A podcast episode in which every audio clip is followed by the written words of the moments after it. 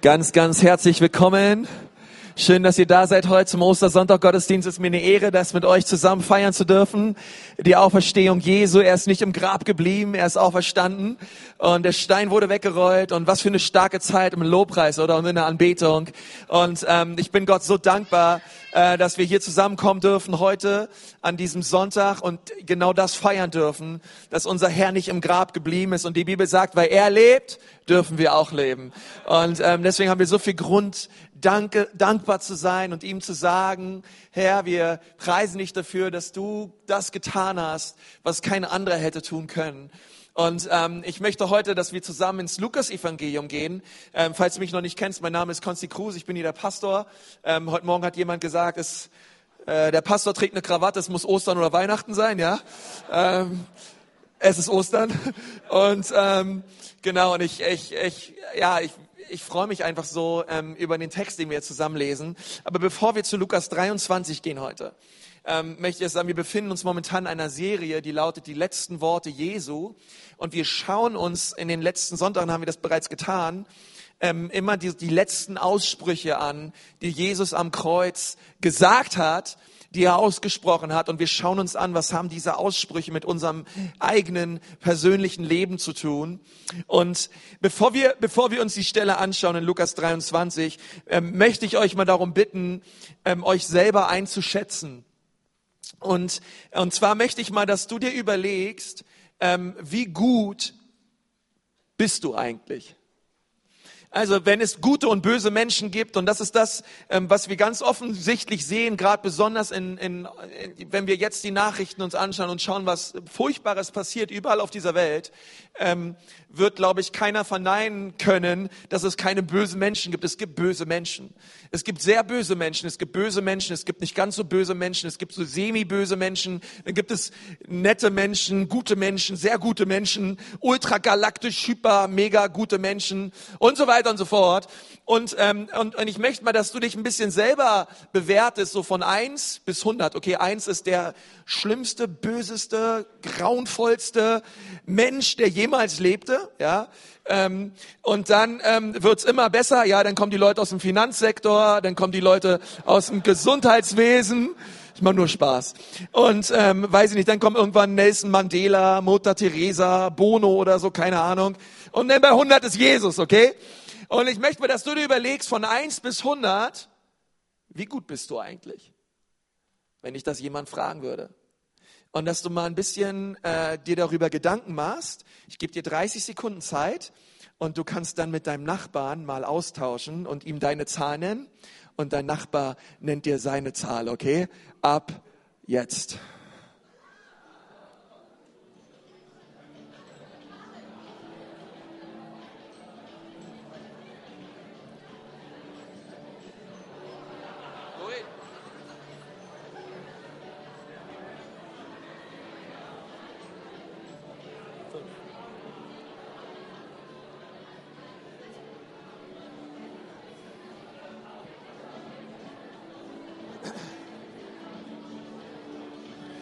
Okay. Alright, darf ich mal eure Hände sehen? Wer ist da von 1 bis 30? Irgendwer da von 1 bis 30? Okay, gut zu wissen, wo ihr seid. Schön, dass ihr in der Kirche seid. Heute am Ostersonntag. Irgendwer zwischen 30 und 50? Okay, 30 und 50. Irgendwer zwischen 50 und 70? Oh, das sind schon mehr Leute. Ja, es ist gut. Irgendwer zwischen 70 und 100? Okay, super. Schön, dass ihr da seid. Ihr wertet uns alle auf. Ähm, ihr hebt den Durchschnitt gewaltig. Ähm, und äh, es, ist eine, es ist einfach eine interessante sich, Frage, sich das mal zu stellen. Hey, wie gut bin ich eigentlich, ähm, wenn wir über gute und böse Menschen reden? Und, ähm, und das Interessante ist, dass wir eigentlich diese Zahl, die wir dann so ermitteln in unserer Selbsteinschätzung, eigentlich immer daraus ermitteln, ähm, indem wir uns mit anderen Menschen vergleichen. Also im Vergleich mit anderen Menschen bin ich so und so gut.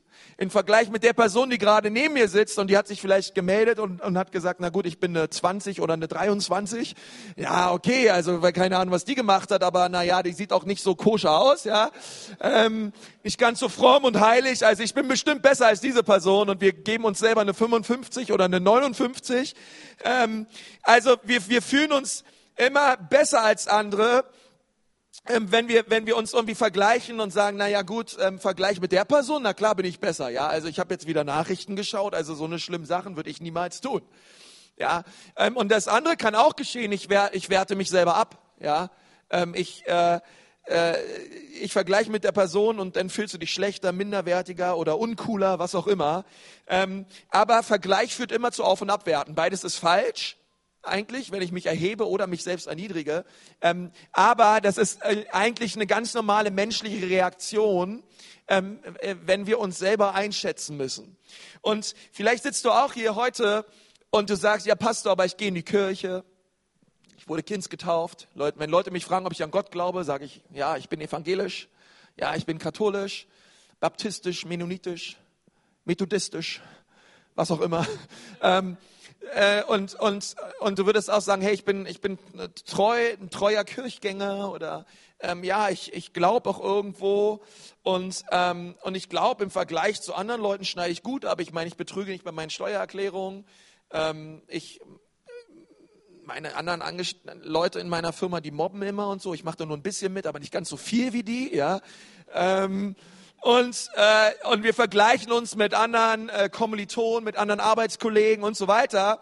Ähm, oder aber du sitzt vielleicht hier und denkst dir, na ja, ach, da ist diese Mutter, ey, ich habe ein Kind, aber sie hat vier Kinder, sie ist viel schlanker als ich, sieht besser aus, ist immer fit drauf und nebenbei macht die noch so viel ehrenamtlich und ist einfach so gut unterwegs und ich vergleiche mich mit der und ach, ich fall immer durch. Ja, und man wertet sich ab. Übrigens, das kann auch passieren, wenn du an Jesus glaubst und, ähm, und du bist sozusagen in einem Raum mit Leuten und dann äh, hörst du, wie Leute beten und denkst, boah, die Be Gebete von diesem Mann oder von dieser Frau, die hören sich so krass heilig an.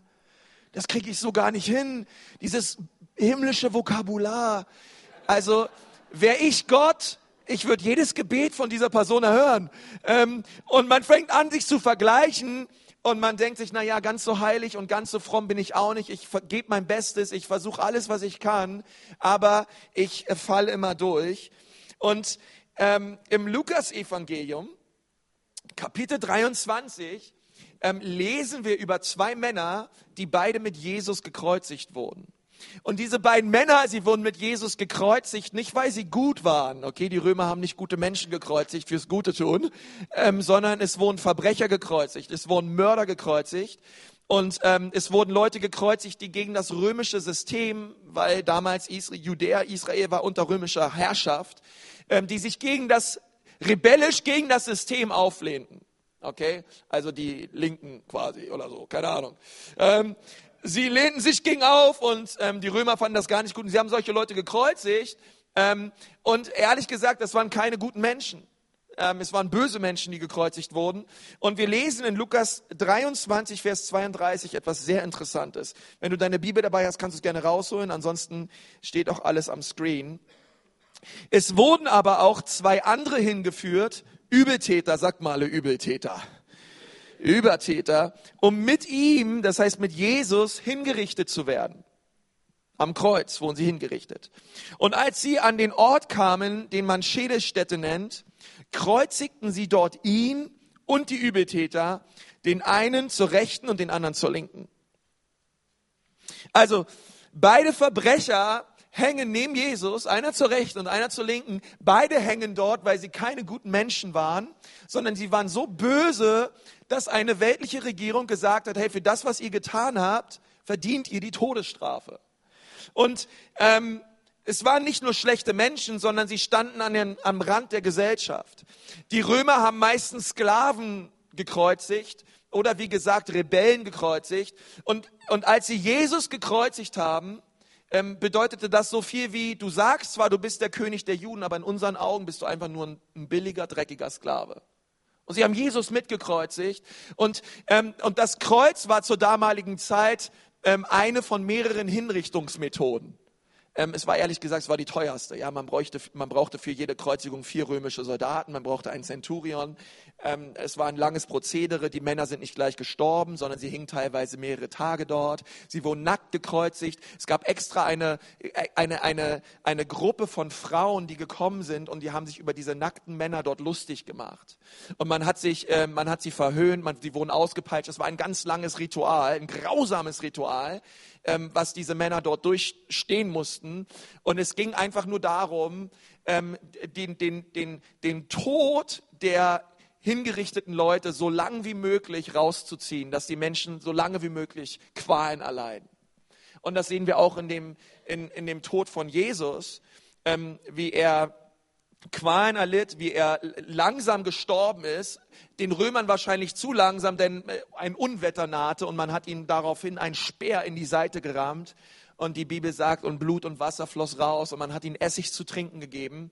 Und dort hing Jesus und ist gestorben. Und dann ähm, lesen wir in Vers 39 bis 42 Folgendes. Einer der gehängten Übeltäter aber lästerte ihn und sprach, bist du der Christus, so rette dich selbst. Und wenn du schon dabei bist, dich zu retten, auch uns. Der andere aber antwortete, tadelte ihn und sprach, fürchtest du auch du Gott nicht, da du doch in dem gleichen Gericht bist? Also ja, selbst jetzt hier, wo wir am Sterben sind, selbst da fürchtest du Gott nicht? Und dann sagt er etwas sehr Interessantes, Vers 41. Und ähm, vielleicht können wir den Vers 41 mal zusammenlesen.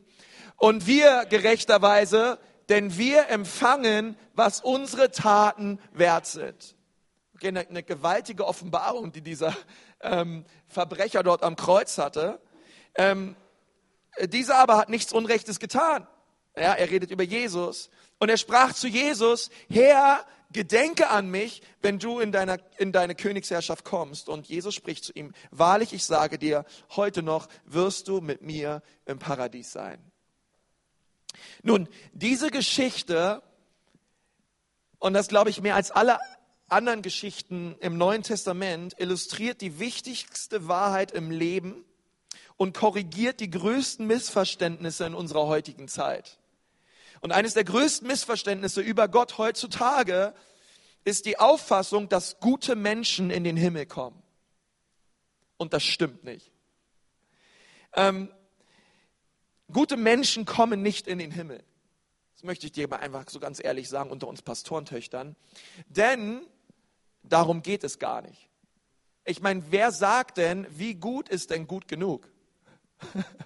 ähm, äh, ich meine, es reicht eine 50 aus, reicht eine 60 aus, reicht eine 73 aus. Ähm, vielleicht waren deine letzten zehn Jahre besser als deine letzten zehn Monate. Ähm, wer gibt eigentlich vor, was gut ist und was böse ist? Ähm, für den einen ist das eine gut und für den anderen ist das andere gut. Für den, der eine findet das eine böse und da kann ein anderer nur drüber lachen. Das ist böse, das ist in meinen Augen noch gut, ja. Ähm, und äh, wer bestimmt eigentlich, was gut und was böse ist, was richtig und was falsch ist? Aber die meisten Menschen, sie denken, ich bin nicht so schlecht wie andere. Und weil ich nicht so schlecht bin wie andere, ähm, weil ich besser abschneide, deswegen werde ich es in den Himmel schaffen. Weil ich meine jetzt so wie Mussolini oder Mao Zedong oder wie Hitler oder so weiter, was habe ich alles nicht gemacht. Und ähm, im Vergleich zu den ganzen Dingen, die so abgehen, ey, klar lässt Gott mich in den Himmel. Ich bin ein guter Mensch. Ähm, und wir, und wir können auch noch die Dinge äh, aufsagen. Ja, es gab mal ein Buch, das hieß, ähm, gute Mädchen kommen in den Himmel, böse überall hin, ja. Und wir, und wir denken so, hey, pff, also böse bin ich nicht. Böse? Im Vergleich zu, zu all dem Leid dieser Welt und die Dinge, die abgehen, ich bin ein guter Mensch und wir hauen uns ein bisschen selbst gerecht auf unsere Schulter. Aber diese Geschichte zeigt uns, dass gute Menschen nicht in den Himmel kommen, denn dieser Verbrecher war kein guter Mensch, aber er kam in den Himmel. Er hing nicht, wie gesagt, er hing nicht dort, weil er gut war. Er hing dort, weil er böse war und weil er Dinge, weil er hat Menschen umgebracht. Kommentatoren schreiben sogar, es waren Terroristen, die ähm, sich mit, mit Barabbas zusammen gegen das römische System aufgelehnt haben und viele, viele Menschen umgebracht haben. Ähm, ich möchte sagen, Menschen, die gut sind, kommen nicht in den Himmel. Wer kommt in den Himmel? Menschen, die die Vergebung Gottes erlebt haben, kommen in den Himmel. Und das ist ein großer Unterschied. Ähm, gute Menschen kommen nicht in den Himmel, denn ehrlich gesagt, keiner von uns ist gut. Die Bibel sagt das ganz klar, es ist keiner gut außer Gott. Und, ähm, und wenn wir uns diesen, diesen Verbrecher anschauen, dem Jesus am Kreuz die Schuld vergeben hat, ähm, dann können wir daraus für unser eigenes Leben sehr viel lernen. Und ich, ich liebe unseren Herrn, oder? Ich meine, in den letzten Atemzügen seines Lebens am Kreuz ist seine Liebe und seine Gnade und sein Erbarmen so gewaltig groß, dass er selbst dann noch einen Verbrecher mit in den Himmel nimmt. Äh, haben wir nicht einen wunderbaren Retter? Haben wir nicht einen liebevollen Gott? Nicht ein Wort der Anklage, nicht ein Wort der, ach komm, jetzt stirb mal hier, du hast das, das, das Feuer der Hölle verdient und ähm, komm, dreht da unten schon mal ein bisschen heißer oder irgendwie so eine Sprüche. Ähm, sondern Jesus schaut ihn an und sagt, hey, heute noch wirst du mit mir im Himmel sein. Und ich liebe das Erbarmen unseres Gottes. Und das Erste, was wir lernen dürfen von diesem zweiten Verbrecher, der neben Jesus am Kreuzing ist, Menschen, denen vergeben worden ist, sie geben zu, dass sie falsch liegen. Ähm, das ist das allererste, was wir lernen dürfen. Lukas 23, Vers 41 sagt er, und wir gerechterweise, denn wir empfangen, was unsere Taten wert sind, dieser aber, und er zeigt auf Jesus, hat nichts Unrechtes getan. Er war sündlos. Ähm, aber wir, wir haben gesündigt. Es ist interessant, wie schwer es Menschen fällt, zuzugeben, dass sie falsch liegen. Ähm, wie, wie, wie stolz der Mensch oft ist. Ich glaube, es ist eine, eine super Charaktereigenschaft eines Menschen, wenn er in der Lage ist, um Vergebung zu bitten. Wenn er in der Lage ist zu sagen, Mensch, ich möchte dir mal was sagen. Ich lag daneben. Ich habe hab das getan, das war falsch, das war nicht richtig. Bitte vergib mir. Ich glaube, mit, oder mit solchen Menschen ist man gern zusammen. Oder Leute, die bereit sind, die, die, die, die, die, die verletzbar sind, die weichen Herzen, die ein weiches Herz haben, die sensibel sind und, und, und einfach zugeben können, dass sie falsch liegen. Und dieser Mann hat es getan. Er hat einfach zugegeben, dass er falsch lag. Und was interessant ist, ist, dass so viele Menschen nicht dazu imstande sind. Sie, sie wollen nicht zugeben, dass sie falsch liegen, sondern wir vergleichen uns mit anderen und wir denken innerlich, hey, aber ich bin bestimmt besser als der und der. Und wenn wir uns mit anderen vergleichen, ist es leicht, uns über den Durchschnitt einzuschätzen. Ähm, aber wenn wir uns mit Christus vergleichen, er ist die 100, dann ist keiner von uns gut. Wenn wir uns mit, dem, mit der Bibel vergleichen und mit dem vergleichen, was Gottes Standard ist in seinem Wort. Denn ehrlich gesagt, sagt die Bibel, haben wir alle die Herrlichkeit Gottes verpasst. Wir sind vielleicht besser im Vergleich zu anderen Menschen, aber wenn wir uns mit Jesus vergleichen und mit seinem Wort, fallen wir alle durch. Ist das nicht eine ermutigende Botschaft heute? Hä? Ähm, ich meine, ich, ich habe das, hab das mal gemacht. Ich, ähm, der Ray Comfort, ähm, der hat äh, The Way of the Master geschrieben und ähm, er hat eine, äh, so interessante Fragen auch mal gestellt und ähm, seiner Gemeinde. Und, und ich weiß, überall heute wird weltweit werden Ostergottesdienste gefeiert, Millionen von Menschen kommen zusammen. Und ich glaube, ganz, ganz viele Menschen, die heute in den Gottesdienst gehen, ähm, sitzen in den Kirchbänken oder in den Stühlen und, ähm, und, und, und wollen nicht zugeben, dass sie falsch liegen und glauben, dass sie gerecht sind, weil sie gute Menschen sind. Und wisst ihr, ähm, als ich ein kleiner Junge war, ich bin fromm erzogen worden, wir sind äh, früher immer in eine Kirche gegangen, wir waren in einer, wir waren äh, in einer Freikirche, aber unsere Freikirche war zur Untermiete in einer katholischen Kirche. Und ich saß, wie, wie halt Jungs in dem Alter, immer ganz hinten in der letzten Kirchenbank. Und ich kam damals auf die glorreiche Idee, ich nehme mir ein Fünf-Mark-Stück und ritze hinten mal in die letzte Kirchenbank ganz groß meinen Namen rein.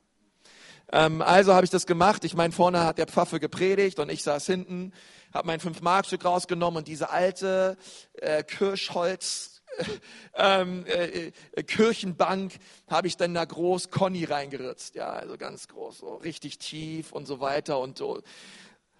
die Holzspäne lagen am Boden. Und ähm, ich habe mir dann gedacht, ey, Hammer. Äh, ich habe nur nicht weitergedacht, dass dann vielleicht Leute, wenn sie das sehen, auf die Idee kamen, dass ich das war. Ähm, und, äh, und das ist dann auch ganz schnell passiert. Und äh, jemand ging zu meinem Vater hin und meinte, ich glaube, dein Sohn hat da hinten was gemacht und so. Es wäre ganz gut, wenn er unter der Woche nochmal kommt mit ein bisschen Farbe und, und das Ganze nochmal hier ähm, repariert und, und, und, und äh, begleicht. Und und ich habe das gemacht und so weiter. Aber äh, ich möchte sagen, als ich ein, ein Junge, schon als kleiner Junge, mir, mir musste keiner beibringen, wie ich böse zu sein habe. Also ich, ich habe niemals einen Kurs gemacht, wie verprügel ich meinen Bruder, sodass er ganz laut schreit und ähm, blutüberströmt am Boden liegt oder so. Ähm, sondern das irgendwie, ich weiß nicht, wie es dir geht, aber das konnte ich irgendwie. Ja, also äh, mir musste keiner beibringen, wie ziehe ich so doll an den Haaren meiner Schwester, ähm, dass sie das ganze Haus zusammenbrüllt oder so. Okay, musste ich nie lernen. Ich wusste einfach, wie man Regeln bricht. Ich wusste, wie man äh, Dinge tut, die nicht in Ordnung waren. Es war irgendwie in mir drin. Wer von euch weiß, was ich meine? Okay. Aber ich sage euch was anderes. Ich musste was lernen. Ich musste lernen, wie man sich benimmt. Ich musste lernen, was es bedeutet, sich gut zu verhalten. Hey, mit uns damals, meinen Eltern, die sind einmal mit uns Restaurant gegangen, danach eh wieder, weil ey, die sind mit einem hochroten Kopf raus und waren froh, dass uns keiner kannte, weil wir, wir waren schlimm drauf. Da sind die Messer durchs Restaurant geflogen. Und, ähm, und was wir lernen mussten, waren, hey, wie vergibt man? Wie, wie, wie ist man lieb zueinander? Wie, ähm, wie geht man mit seinem Gegenüber so um, wie man selber gerne behandelt werden möchte und all diese Dinge? Und das musste ich lernen. Und später habe ich mein Leben Jesus gegeben, als ich älter wurde. Nochmal ganz neu. Und ähm, und an dem Tag hat Jesus mein Herz sehr verändert und hat mir meine Schuld vergeben und mich völlig neu gemacht. Aber ich wusste eins, ich war kein guter Mensch, ähm, sondern Jesus hat mich verändert. Und weißt du, ich möchte dir mal eine Frage stellen. Wer von euch hat schon mal gelogen? Okay.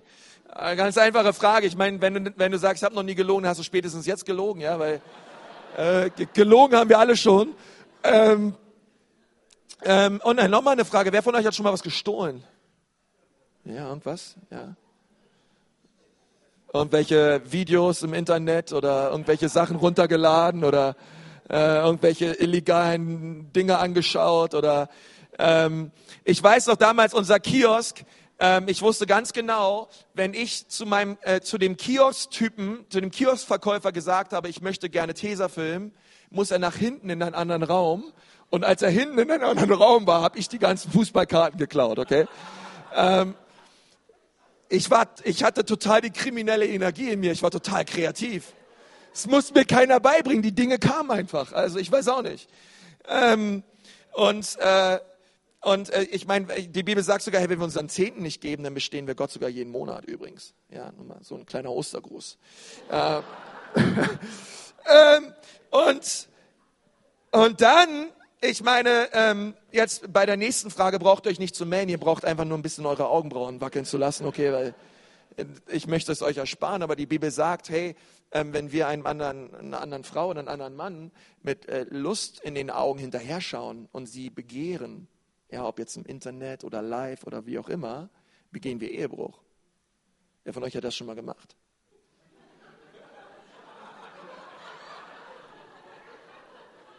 Okay, wisst ihr Bescheid? Und jetzt noch eine letzte Frage. Wer von euch hat schon mal irgendwas mehr geliebt als Gott?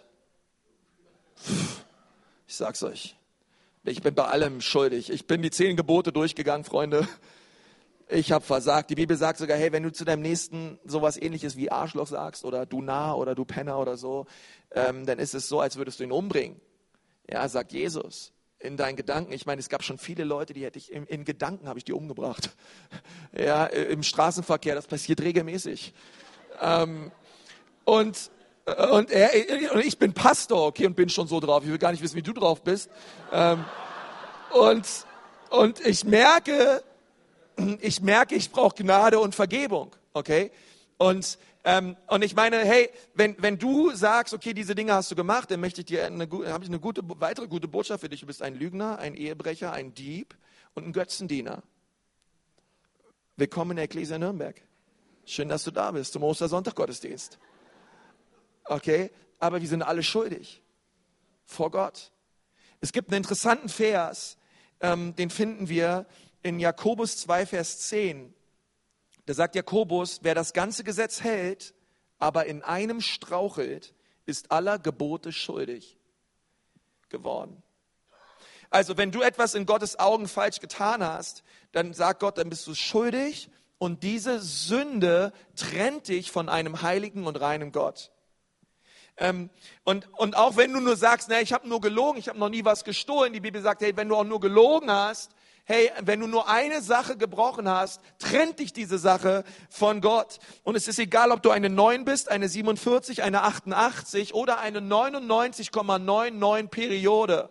Okay? Deine Schuld und deine Sünden trennen dich von Gott. Du hast versagt und du verpasst die Herrlichkeit Gottes. Dein Verhalten, dein Charakter, deine Moral, deine Ethik ist nicht gut genug für einen heiligen Gott.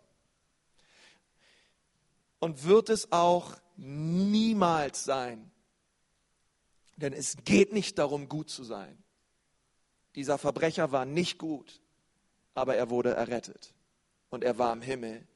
Und er gab offen zu, ich habe gesündigt und ich habe vieles falsch gemacht in meinem Leben.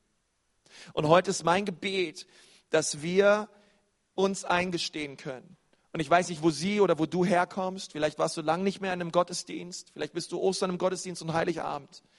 Aber ich, ich wünsche mir so, dass Gott ein, ein, ein tiefes Wirken, ein Werk in deinem Herzen vollbringt, wo du heute sagst und wo Gott dir dabei hilft, wo du sagen kannst, Gott, ich habe vor dir gesündigt. Ich habe Dinge getan in deinen Augen, die waren nicht in Ordnung. Und ich bitte dich, dass du mir vergibst. Ich brauche dich, Herr.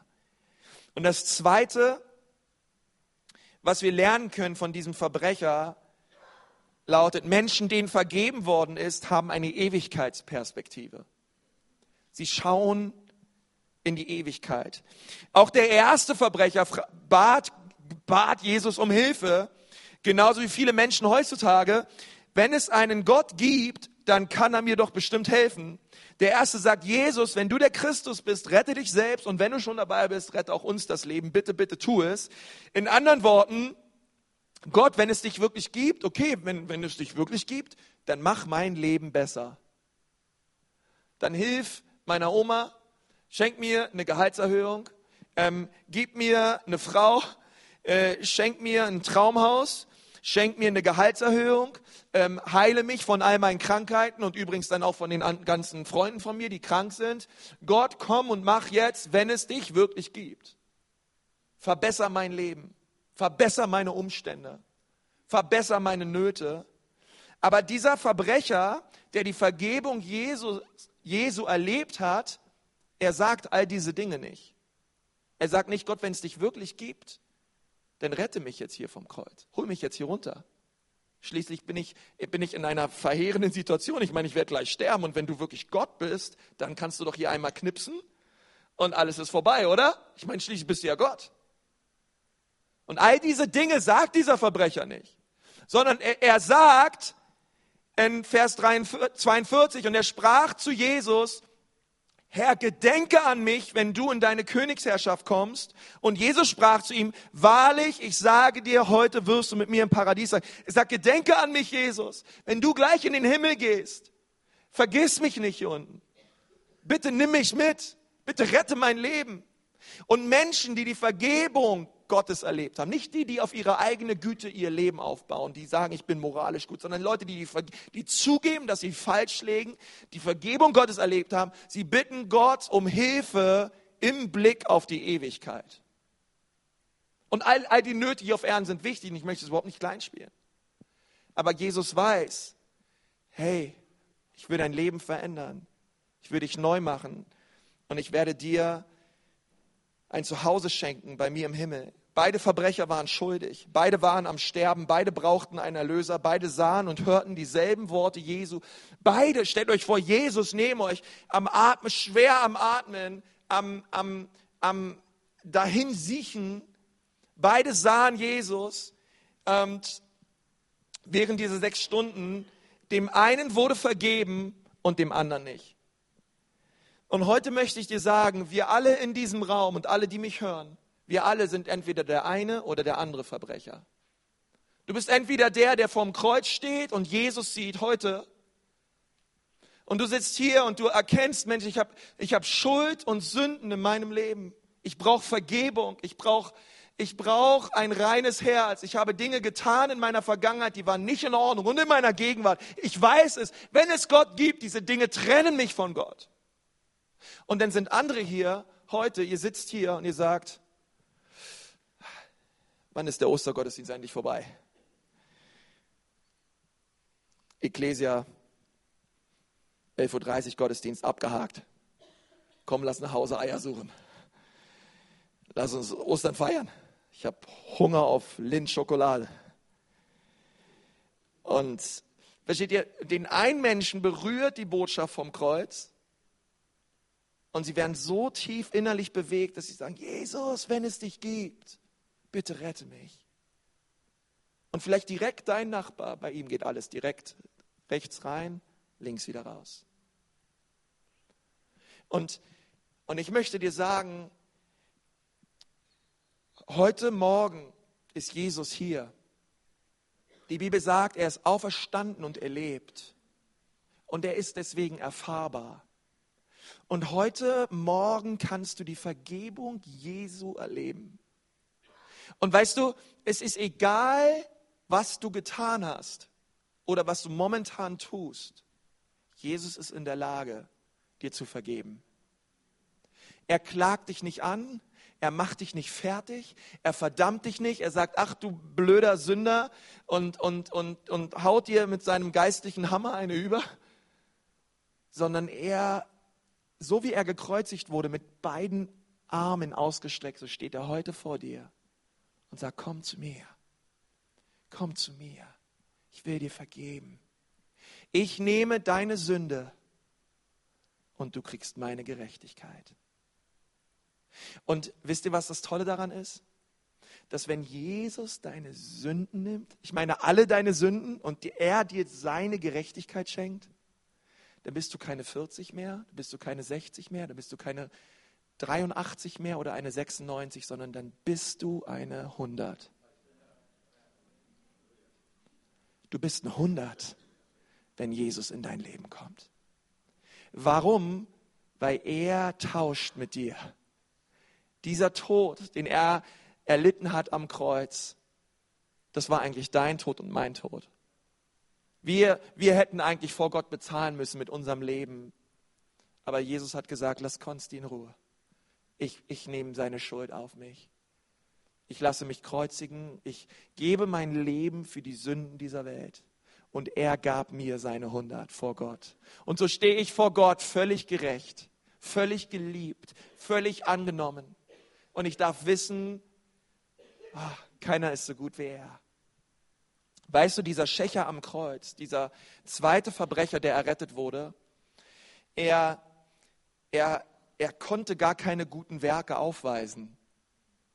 Er konnte gar nicht mehr sagen, na gut, jetzt mein Liebesbeweis an Gott ist, jetzt lasse ich mich taufen oder jetzt gehe ich in die Kirche, jetzt mache ich den Wachstumspfad, jetzt werde ich Kleingruppenleiter. All diese Dinge konnte er nicht machen. Ich meine, er ist ja gestorben. Er konnte, versteht ihr eigentlich so, für Gottes Reich war er völlig uneffektiv. Gott hätte auch sagen, er kann auch in der Hölle. Ich meine, was will er jetzt noch machen für mich hier auf Erden? Ja, also kann er gar keine Frucht mehr bringen. Komm, ja. Ähm, er hätte gar, er, versteht ihr, gar nichts mehr machen können. Aber weil Gott Menschen liebt, einfach nur, weil sie Menschen sind, unabhängig von ihrem Gutsein oder einfach nur, weil sie Menschen sind, kam seine verrückte Gnade über diesen Mann und hat ihn errettet. Über diesen bösen Menschen. Und er hat sich so gefreut über ihn. Er hat, sich, er hat ihn so geliebt. Wisst ihr, dass Jesus, beide, Jesus hat beide Verbrecher geliebt. Beide, er hat beide Verbrecher gleich geliebt. Aber der eine Verbrecher hat sein Herz geöffnet für die Liebe Jesu und der andere hat sein Herz zugehalten. Ich möchte eine Stelle noch mit uns lesen und dann wollen wir den Gottesdienst abschließen. Römer 3, Vers 20. Denn kein Mensch wird jemals vor Gott bestehen, indem er die Gebote erfüllt. Das Gesetz zeigt uns vielmehr unsere Sünde auf. Wen spricht Gott von seiner Schuld frei? Jetzt aber hat Gott uns gezeigt, wie wir vor ihm bestehen können, nämlich unabhängig vom Gesetz. Dies ist sogar schon im Gesetz und bei den Propheten bezeugt. Gott spricht jeden von seiner Schuld frei und nimmt jeden an, der an Jesus Christus glaubt. Nur diese Gerechtigkeit lässt Gott gelten. Es, geht nicht darum, dass ich gut bin, sondern es geht darum, dass ich an Jesus glaube. Dass ich glaube, dass er für meine Schuld gestorben ist. Dass ich glaube, dass er mich neu machen möchte. Dass ich glaube, dass er meine Hoffnung ist. Wisst ihr, heute Morgen bin ich aufgestanden ähm, und ich musste sofort an etwas denken. Und zwar, wenn wir in ein Grab schauen, schauen wir immer nach unten.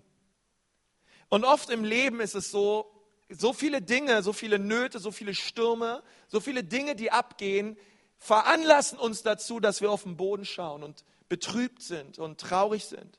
Wir machen, hey, momentan als, als, als Familie, ich habe ich hab heute Morgen zu den Leuten in unserer Church gesagt, ich habe gesagt, dieser Ostersonntag-Gottesdienst, der kann nur gut werden.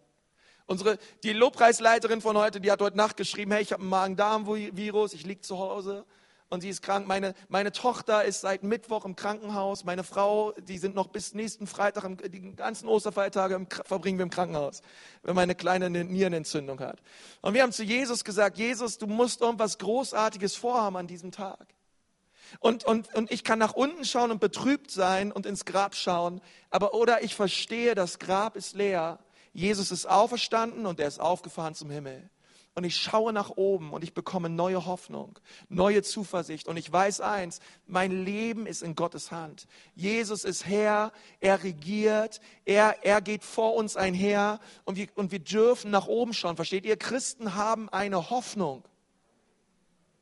Wir sind mit ihm im Paradies, egal was hier passiert, wir haben eine Hoffnung und diese Hoffnung ist lebendig und sie lebt. Und du darfst heute diese Hoffnung erleben. Du darfst erleben, wie Gott mit neuer Hoffnung in dein Leben kommt, wie er dein Leben auf den Kopf stellt, dir deine Schuld und deine Sünden vergibt und alles neu macht. Ich habe es erlebt und Millionen Christen weltweit haben es erlebt, wie Jesus ihr Leben verändert hat.